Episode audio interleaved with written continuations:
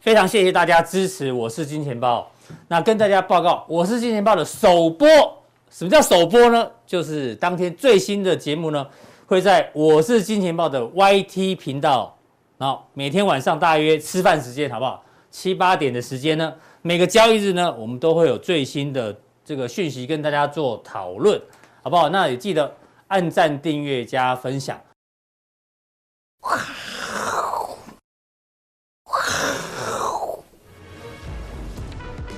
欢迎收看，我是金钱豹，带你了解金钱背后的故事。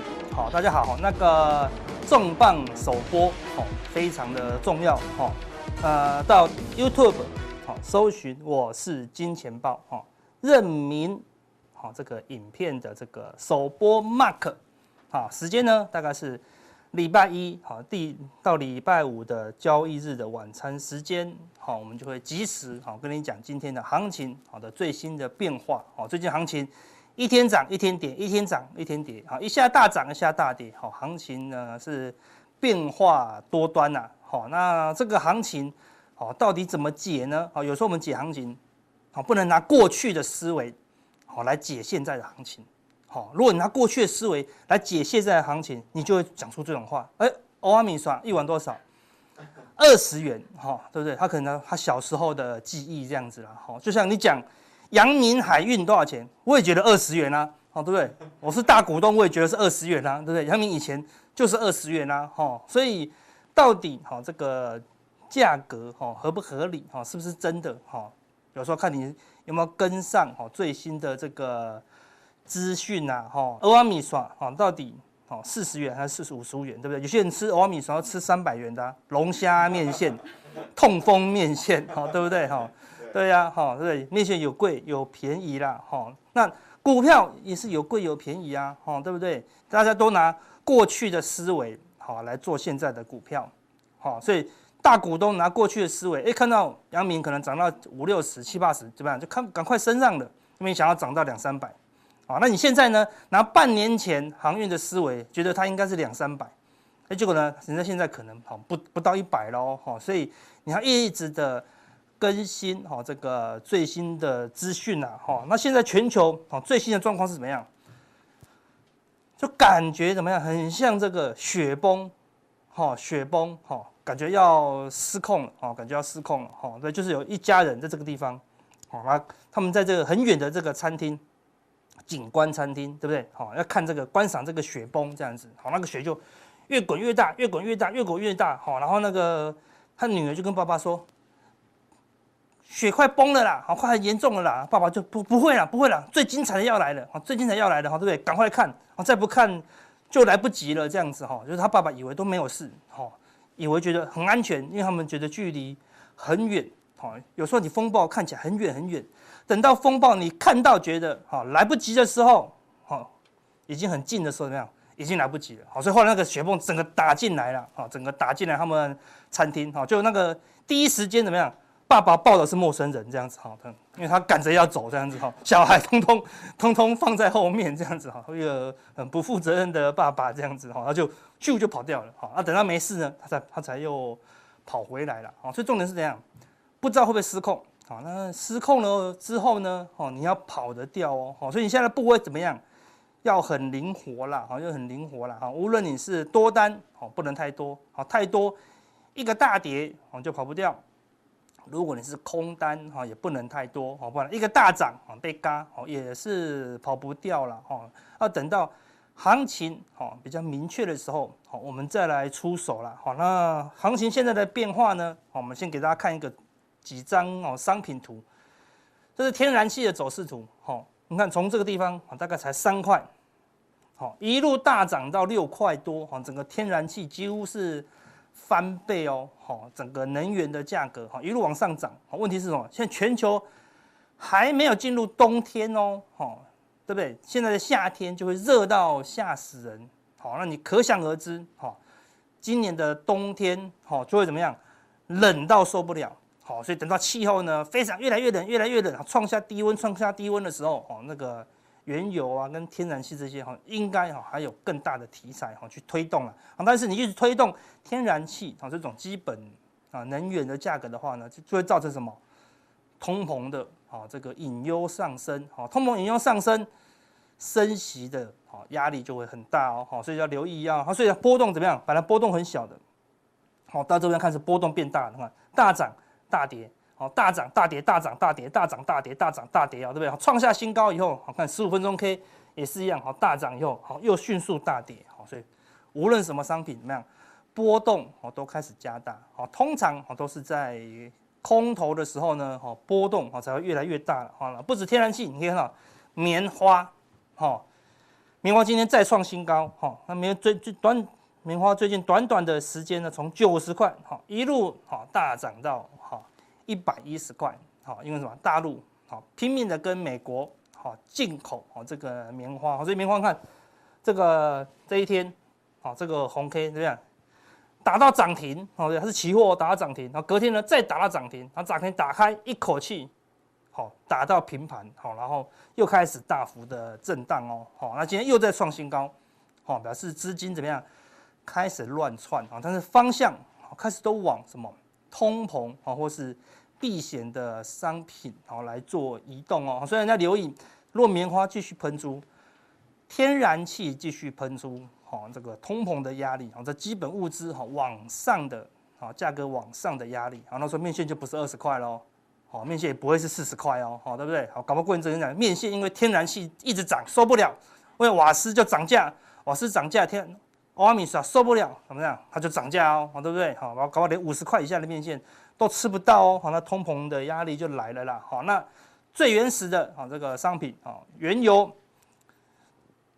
之前呢突破前高，哈，一度怎么样挑战八十？好，那八十这种都是属于心理关卡，它靠近心理关卡以后呢，就要就要先做压回啊，所以突破前高，靠近八十心理关卡压回哦，看这有一个下影线哦，好，所以。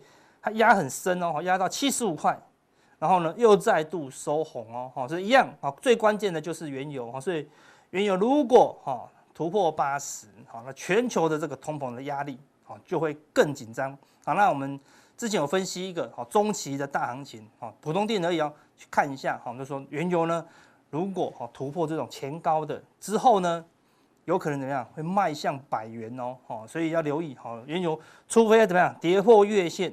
好，要跌破月线，或跌破前高，这个往上的动力才会减缓啊，这个通膨的压力才会减缓。好，那如果它持续的发展，好，那就留意，好，会引爆一个比较大的风暴了。好，因为通膨是有压力的。好，那原油这么强的背景下，原油是用美金计价哦。好，所以你看到美元还是很强哦。所以美元走强，好，原油应该相对要走弱啊，因为它是美金计价。结果。原油走强的情况下，美金也走强，那我们台湾要去买原油，价格已经很贵，汇率又很贵，好，等于两边都很贵哦，好，对不对？所以会不会对全球的哦那个基本的原油价格造成压力？会，好，那美元也正式，好，看美元是突破以后一样压回，然后呢再度往上涨，好，虽然最近这两天美股很强，啊，但是你可以看到美元没有很弱哦。哦，美元没有很弱哦，好，所以除非美元怎么样跌破，好，跌破这个趋势线，好，或跌破前高，好，代代表说什么？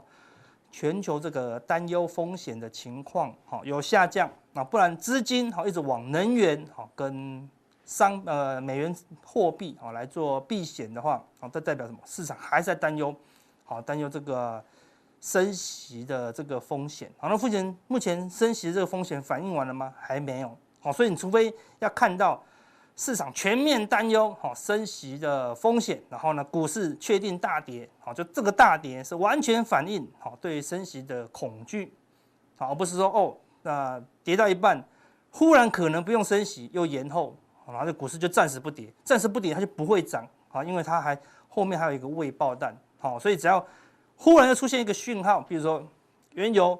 一口气突破九十五，那那不美元呢？好，美元一口气突破九十五，或原油一口气突破八十五，升息的，好，这个警铃又会大作，好，股市又会修正，好，所以这个就是，所以最近的资金怎么样？都是短线客，好，都是短线客，好，那再来看纳斯达克，纳斯达克呢，好，最近是很强，好，对不对？好，之前打到了这条中期趋势线，所以除非好这个升息的隐忧。好，整个浮上台面，好，前几天差一点浮上，好，那又暂时消退，所以它有反弹啊。那你说反弹它可不可以突破这个月线或季线？好，你未来要观察啊。如果没有突破，它这个地方还是晃，好晃的话还是在等待，好等待什么？等待这个隐忧发生。好，那这个隐忧会不会发生？那就要看原油、看天然气、好看棉花，好这些东西会不会引爆这个通膨的这个担忧？好，所以最近就要观察。好，最重要就是纳斯达克，因为它的波动特别大。好，美股啊，因为资金往美元跑，好，所以美股会相对强势哦。但你可以看，资金往美国跑，亚股就特别弱。好，这个是日经指数哦。好，在这个地方，好，日本是换了首相，好，出现一个好疯狂的庆祝行情，好，这种技术面的形态就是这样子，哈，一旦这个楔形，好，这叫楔形，上上下下叫楔形的下降趋势线被突破了，好，它通常就要挑战前高，啊，通常就要挑战前高，好，突破了以后啊，只换个首相，好，经济的状况还是遥遥无期啊，哈，不会说解决就解决了，哈，所以全球利空一来。好，迅速的，好嘛，迅速的，好，它差不多一样的力道哦，很快速的往下跌，哦，那既然是假突破，那就会真拉回哦，哈，扣掉这个的最近的这个大涨，哈，日经本来就是相对弱势哦，哈，所以如果它跌破了，好，会不会再补跌一段？好，也要观察，好，在日经从强势，哈，迅速的转为一个弱势发展，也还没止稳，哈，也还没止稳哦，好，所以雅股是首当其冲，韩国股市一样很弱。高档整理一个大的、很大很大的头部之后呢，好，均线纠结以后，哈，往下，哈，往下做突破，哈，往下做突破，好，最近，好，今天也是表现很弱势，好，所以除非，好，韩国，好，或日本可以站上，好，站回去月线，好，才代表外资对于雅股，哈的抽离资金的动作，哈是有稍缓一下，好，不然呢，资金一直撤退，一直撤退，好，慢慢的呢，这个风暴，哈是会扩大的啦。好，那所以资金一直担忧风险，那开始往什么避险商品跑？好，所以跑能源、跑美元，还跑什么？跑比特币。好，你可以看到比特币最近也是超强，好，短短时间迅速的突破前面的这个高点哦。好，前面这个高点怎么来？是因为前面有一个颈线哦。好，对，有三尊头的颈线，所以打到颈线本来要回撤了，好，对不对？因为全球再度担忧风险，好，所以资金再度好进入比特币，而且突破颈线了。好，那你要要留意哦。如果比特币继续往上涨，突破六万，好，就代表什么？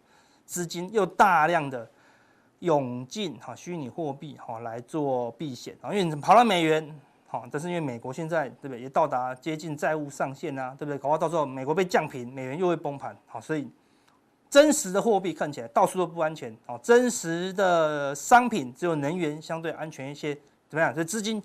也跑进虚拟货币，好，所以看起来哈，这个风险还没有降温哦，还没有降温，好，啊，最后来看一下大盘，我们出现了这个这么大型的这个哈三角收敛，好，三角收敛，哈，前几天确定哈跌破，好，那来到年线附近，好，出现了支撑了，好，出现强弹，好，今天开始震荡嘛，好，今天看这个，啊，这边有一条。下降趋势线，对不对？今天本来要站上的嘛，好，那因为可能有周末的卖压，好像美国的担忧，所以今天压回来还是没有确定站上，好，还是没有确定站上了，好，所以未来先看看下礼拜，好，资金是不是说再度回笼？下礼拜二如果开高站上，好，当然还要月线和季线好来做挑战了，哈，所以目前在全球的这个担忧情况下，台股最好的发展，好，就是站上去以后呢，好，在这个地方做整理，好，来回的震荡，好，来回震荡。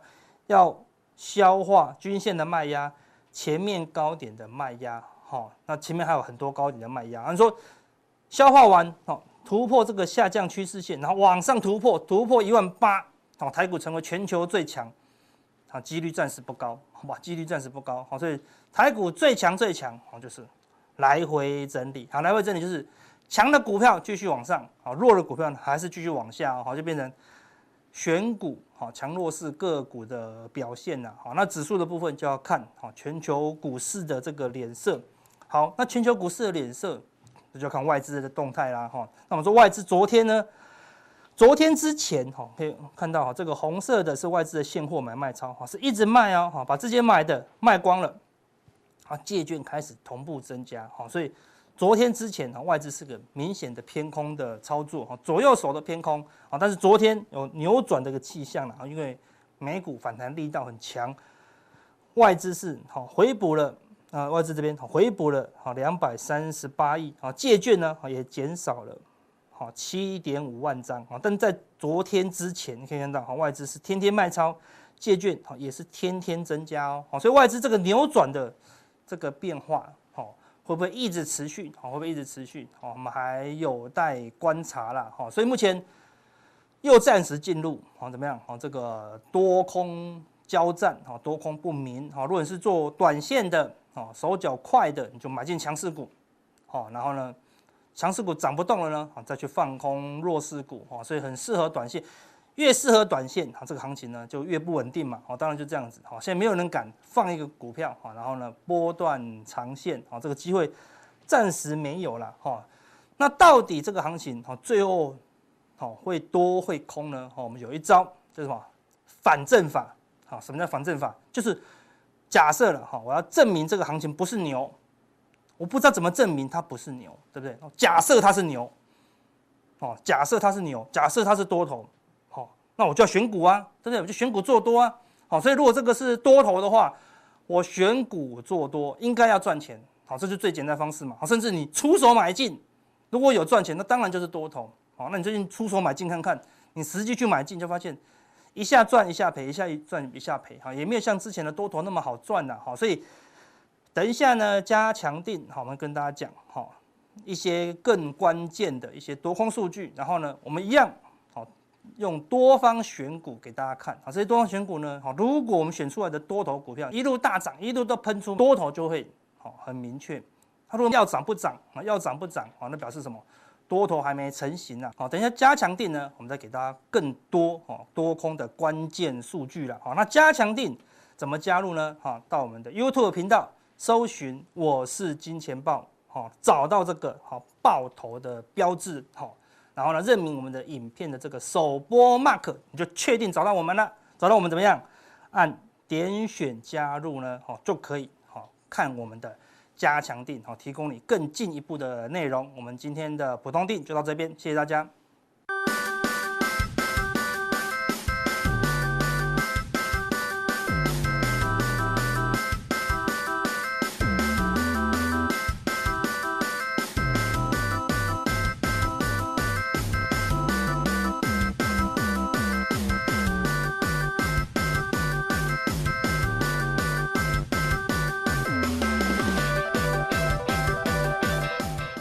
欢迎大家收看，我是金钱豹，带大家了解金钱背后的故事。大家好，我是伟杰。呃，我想其实哈，在过去这两个礼拜当中，哈，全球的金融市场都笼罩在中国大陆能耗双控这四个字当中。那这个能耗双控呢，其实源自于哦，这个中国大陆的这个碳中和的政策，他们的阶段性目标。哦，那所以其实市场上就会，你们就会听到很多那种政治阴谋论，点点点点点。那我就不评论太多。那基本上我自己有我自己的想法哦。那很简单，我们站在比较中心的立场哦，千万不要再来骂我哦，说什么要舔叉了，我都我不是随便乱舔的人哦。呃，基本上站在一个比较中性思考的立场哦，中国大陆是一个社会主义的国家，所以他们所有的经济政策跟所有的发展方针都是计划经济，或者是相当程度有阶段性的一个任务要达成。那既然呢，他们在这一次的整个啊，全球的一些相关的环保议题上面喊出了碳中和的一个时间表，那他们势必就要开始加紧脚步去进行控管。所以，为什么这一次的中中国大陆呢？它这个对于煤炭的这个限制，或者是发电量的限制要求这么严格？很简单，我们华人在做事情的时候，其实都会有一个陋习，你知道，就是不到最后一个关头，你不会想要去达成它。就像我们小时候在做那个寒暑假作业，有没有？都永远都是最后一个礼拜才开始写作业，然后在那边瞎掰，有没有？一样。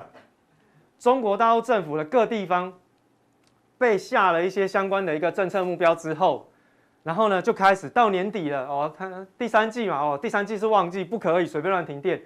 好啦，第三季已经快结束了，年底我就要考核了，我马上要面对中央政府对我的地方政府的考核。明年我能不能有加薪升官的机会？能不能更往中央再更进一步？哎、这就是这个时间点啊！很简单，就是 KPI 嘛。你能不能够交得出成绩？中央要求你达到的目标，那你现在还差一大截，怎么办？那我当然就去损损垮垮呀，然后就开始对对什么中国大陆会有一些相关的产业要淘汰，中低阶的可能慢慢会淘汰，留下的是高端制造业的部分。好啦，你这个低端好不要做了，好停电，就类似这样的概念。所以为什么会有这样的情情况？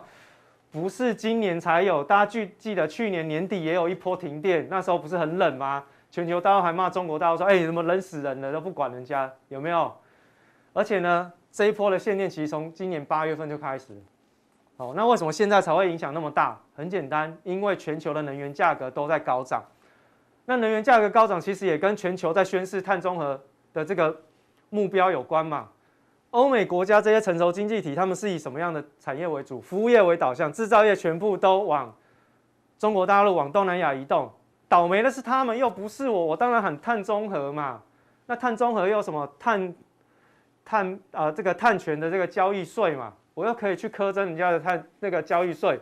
我当然喊碳中和啊。倒霉是谁？倒霉就是亚洲这些国家，制造业为主啊，中国大陆、东南亚倒霉嘛，不是这样吗？好，那现在来了。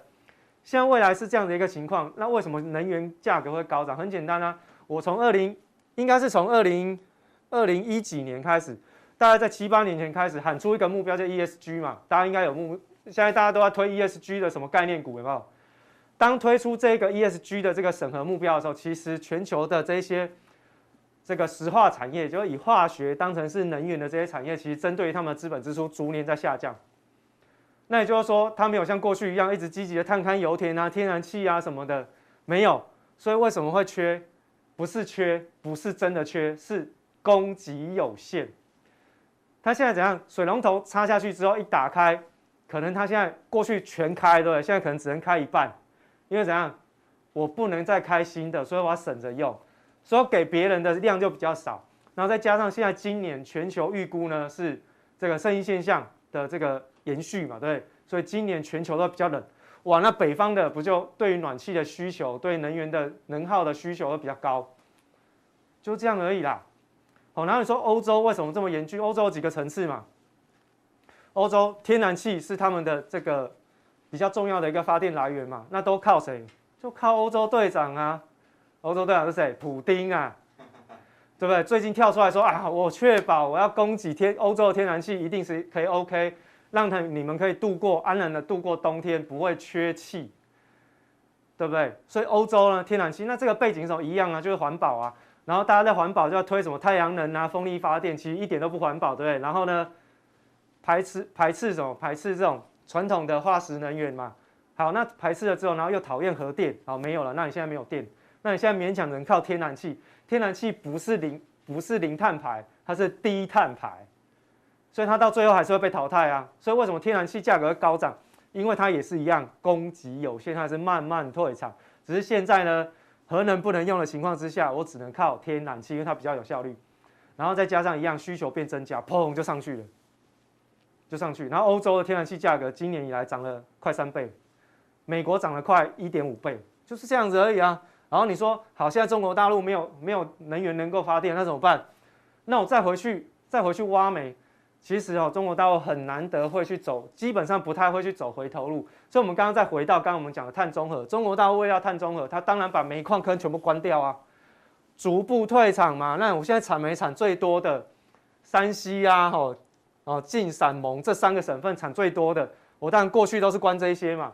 但是因为现在怎样，我要进入到冬天，我需要电，然后我需要拿煤来烧，那我只好怎样？你们还没关的，你赶快拿出来哦。但是很很抱歉，就山西下大雨哦，下大雨，二十七座煤矿又停产，哦，屋漏偏逢连夜雨。所以呢，这个其实对中国大陆不见得是一件坏事，加速煤矿的淘汰。就算你现在要用煤，我也交不出给你，因为怎样淹水。好，所以其实不短期对中国大陆经济当然是会有影响，当然也会影响到我们台商。以现在目前中国大陆的政治的经济思考的方向是。内循环，大家觉得内循环什么东西？很简单，就内需经济啦。中国大陆现在的整个经济体，它就是从制造业转到服务业，就像欧美看齐嘛。我现在污染哦，要去污染别的土地，所以呢，我现在开始淘淘汰重污染的工业，把它淘汰。你如果要生存，请你去别的地方；你如果要留下来，你要配合我，你就产业升级。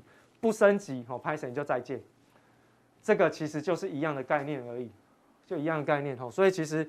很多什么阴谋论，我自己的解读是这样的哈。那所以大家可能对于那种政治立场的东西会看得太重，导致于你不太思考，或者是你想想歪了。其实中国大陆很简单，我甚至还有听过那种什么什么中国大陆是什么从呃现在的这个能耗双控限电现场会把中国大陆从市场经济倒退回计划经济。我跟各位讲，中国大陆从来都计划经济，没有市场经济。不要以为过去二十年中国大陆的改革开放就叫市场经济。他们还是有党在管控，不然请问各位，阿里巴巴怎么回事？就计划经济人太嚣张，收归国有，收归国有不见得是坏事哦。那我想，其实站在比较中立面的角度，没有那么坏了哈，没有那么坏。所以呢，交出煤炭啊，那个煤炭，然后从煤炭，我们后面就衍生很多问题。所以其实煤炭的价格后面引申出来的能源问题，其实我再告诉各位一件事情：未来哦，未来哦。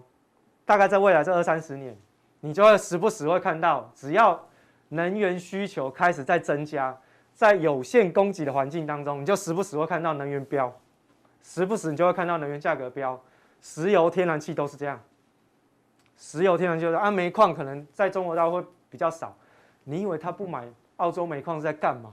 就是在碳中和而已啦，啊，就这样啊。所以能源这件事情，是我们去看背后，不管是在煤矿的投资，不管是在石油、天然气的投资上面，资本支出下滑，供给未来就是有限。那有限的情况之下呢，只要一旦面临到现在今年这种环境，好，那就很麻烦。你就能源价格又飙，然后又开始全球开始通货膨胀，所以未来的通货膨胀它有可能会是常态哦。它就时不时来弄你一下，时不时弄你一下，你就觉得很烦，很像那个蚊子有没有？咦，啪不怕掉，开会，哦，被困了个开会。就这样的概念哈，好，然后你现在没有能源，那你现在在生产一些相关的这个原物料的时候，其实都会受到相关的影响。所以你看到这个联合国的农粮指数，它公布的农价指数已经创下了高点。那农粮价格在高涨，有很多人就会讲什么粮荒啊。我跟各位讲哦，价格上涨代表两个因素，第一个是钱太多，追逐有限的商品。第二个呢，是真的产量变少，供给变少，真的农粮是产东西变少。我们去年在跟各位讲黄豆行情的时候，我不晓得各位有没有提到，呃，有没有跟各位讲到一件事情？去年黄豆在喷出的时候，它是什么环境？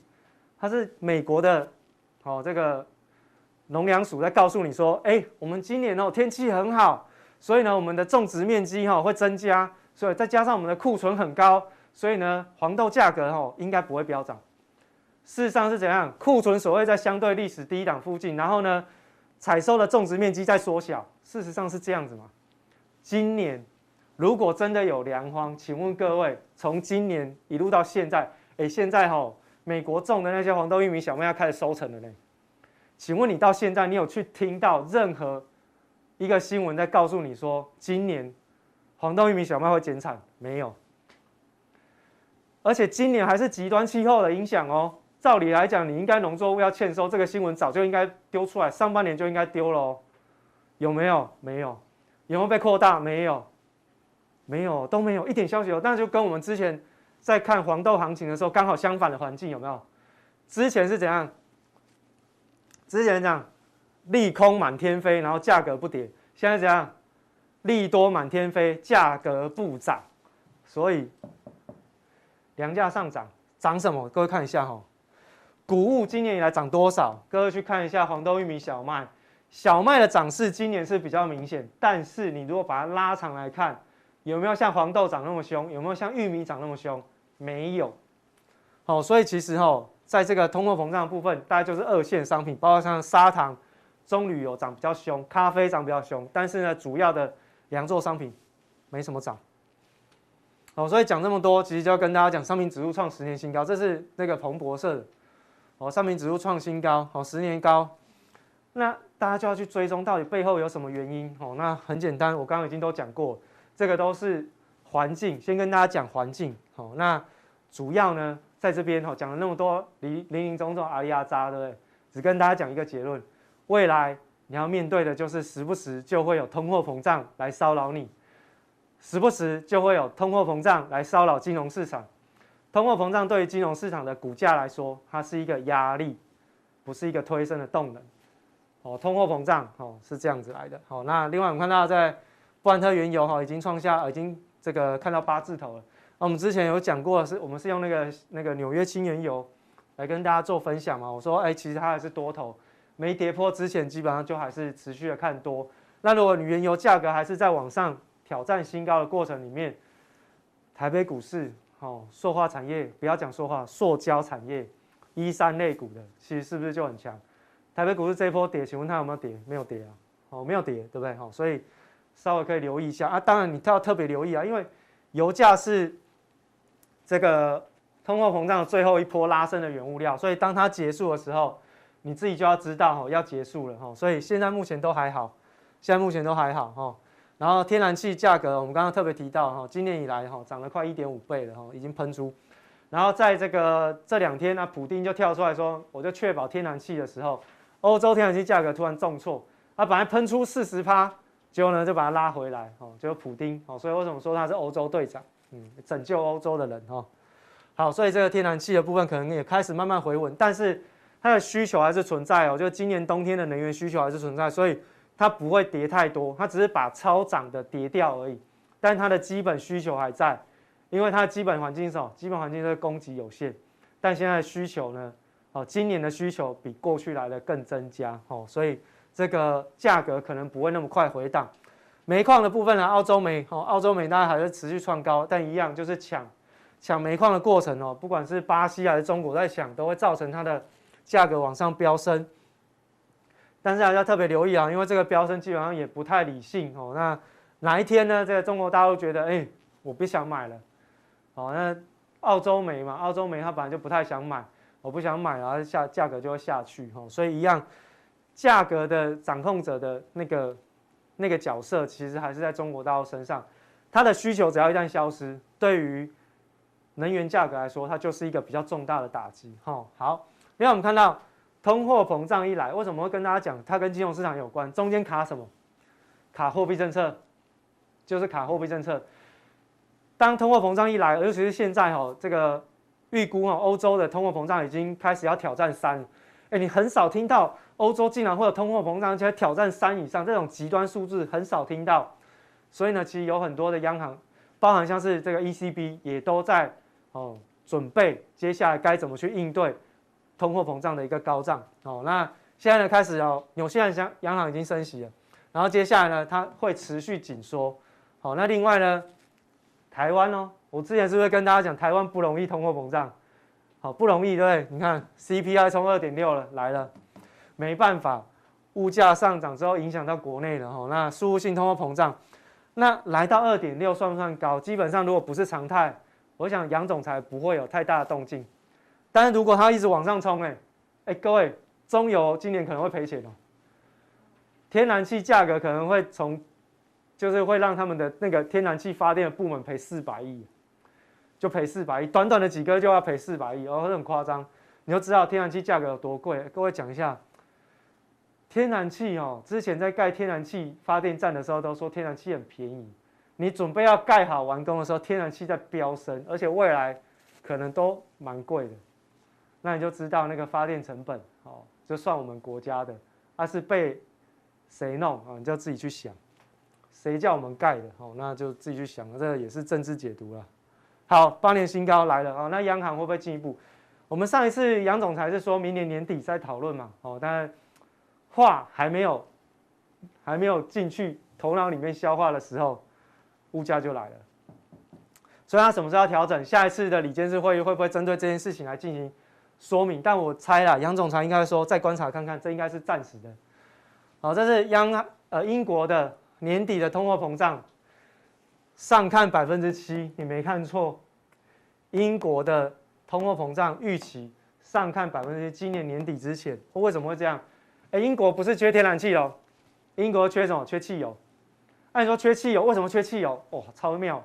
没有人去开油罐车把油运到加油站，所以加油站都没有。啊，为什么没有人去开？不要忘记，好，英国已经退出欧盟，人员不能够流动，人才不能够流通。那之前他们在开油罐车的都是靠英国以外的人来进来开嘛，然后就开始送油，这正常。那、现在呢，第一个疫情嘛，第二个他们退退出欧盟了，人才不能够互相流通，没有人去开油罐车啦，当然加油站都没有，油价就飙。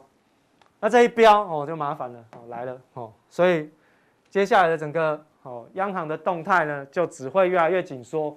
那会不会紧缩的角度变快？我认为有可能哦。大家来看一下，这是现在目前哦，统计到二零二三年哦，这是这个 M 平方的啦哈。那我就用它的来跟大家做说明。有柱状图的是过去有做这个哦，这个这个什么购债计划的哦。那实体的哦，实体的黑线是代表说，哎，它现在还在进行。虚线的部分就是这个浅色的哦，虚线的部分就是它已经在结束，什么时候要结束的问题。好，所以我们来看一下联准会，它可能是什么？可能在今年年底就要开始进入到购债计划退场，那就到明年的夏天好就结束。那欧洲央行是到明年三月，好，明年三月就是最后的 deadline，结束之后就是退场了。那日本央行就是一路在宽松，就购债计划还在，但是呢，他们之前的那个买 ETF 的买中国呃买日本 ETF 的这个计划是已经结束了，好，所以他们虽然是在购债计划，但是他们其实已经有另外一个计划已经退场。好，英国央行直接升息，告诉你啊，就是在明年的上半年之前可能会升息，可能会升息，但我认为这个脚步应该会提前。因为可能到年底之前，它就要面对百分之七的通货膨胀，这个它受不了，哦，受不了。加拿大央行是已经开始退，已经购债计划已经开始退场，预计也是到明年的，哦，这个下半年之前就要开始升息。但我认为一样，它会往上走。如果英国的升息脚步往前跑，加拿大就会往前跑。好，然后刚刚我们看到纽西兰已经升息了，纽西兰升息，澳洲会不会往前跑？有可能哦，它也是今年，呃，它也是是购债计划在退场。它有没有可能就直接升息的脚步往前跑？因为纽西兰已经升了，纽西兰升有可能会带动澳洲也会进一步的升，然后呢，英国、加拿大跟美国可能就绑在一起啊。英国一动啊，加拿大搞不好就动；加拿大一动，联总会搞不到动。不要忘记哦，加拿大的加拿大的央行总裁他之前有讲过，我们是不是有跟大家分享？不是一定要先购债计划退场才升息，我可以直接先升息哦。我可以直接先升，也换言之，我就可以把把这个先往前挪。好，它一往前，他一往前，他一往前挪，他也会往前挪，这是有可能的事情。那新兴市场其实大部分都已经在紧缩啊，最快的最快的就是南韩，八月底就升息了，然后八月底就升息。然后呢，台湾说啊，明年年底，我认为有可能往前挪一点点，但是呢，呃，台湾的通货膨胀能够维持多久？而我们的通货膨胀会不会从现在的百分之二点六？跑到三以上，如果真的跑到三、跑四、跑五，这个一定会往前跑。那接下来大概未来的半年就可以看得到了，未来的半年就可以看得到。啊，如果它往它也升息，如果我们台湾也升息，还要留意哦。哦，债券市场我们可能比较小，股市、房市升息就会麻烦哦。那当然，房市的部分可能有很多的政治考量，这个可能就要再观察。所以为什么说？台湾的央行可能会比较蛮婆一点点，原因在这边哈。好，然后另外就是，呃，这个巴西跟俄罗斯早就已经在升息了，早就已经在升息，所以你看到全球的哦这样子的一个升息的状况，其实都一直在持续，代表全球的资金流动性都在紧缩。好，那回过头来跟台湾有关系的，我们就直接看台股。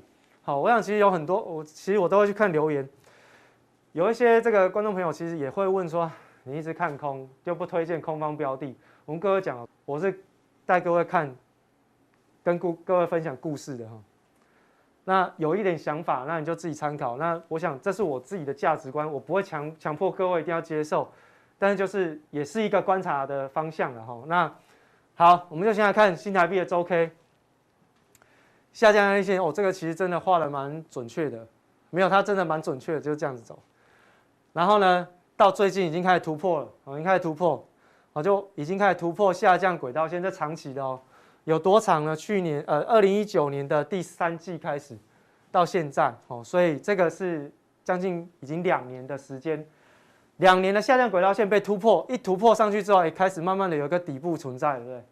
这里，好，它只是颈线还没突破，它颈线大概是在二十八块这附近，二十八点一左右。这颈线只要一旦突破上去，就是短底形成，它可能就会开始慢慢的。有比较转呃比较贬值的趋势，这往上是贬值，打底这边大概六个月，这边有个小 M 头，这边大概三个月，三个月，这边六个月，好，所以这个底部只要一旦突破二八点一，基本上就是六个月时间对称，六个月左右的贬值时间，不见得一定会贬到哪里去，但是你就知道它是趋贬。那趋贬呢，外资就一定会变成是一个趋势。从八五二三以来，外资站在卖方居多，今年以来已经卖超两百亿以上的美金了哈，卖超两百亿以上了，那卖超两百亿以上，然后这边刚好就是一个头肩顶，然后呢破颈线，然后最近这呃昨天在反弹，昨天反弹上去之后越来越接近颈线，啊颈线我都帮大家抓，超好记一六八零零哦一路发。没有站上一一路发之前呢，就是就是一路破，好，就一路破，所以这个站上去才才会有效。没站上之前呢，跌幅满足都有用。跌幅满足最基础就是至少是回撤前波这个低点，至少是回撤前波低点以下。哦，简简单跟大家讲，就一万五千点以下。呃，大家可以去参考一下南韩的形态，大家跟我们长得很像，它是已经回撤完了前波低点之后，呃，今年的低点之后才有反弹的。哦，才有反弹的哦，所以其实以现在目前的加权指数来说，大概是这样子的一个看法。那等一下我们在加强定，我们会进一步的利用通货膨胀的一个延续，告诉大家哦，在美国的部分怎么做观察，然后利率的结构怎么做观察，FED 的流动性跟全球的流动性的一个变化的状况。那从这个状况，我们来看一下投资方向。等一下我们加强定见。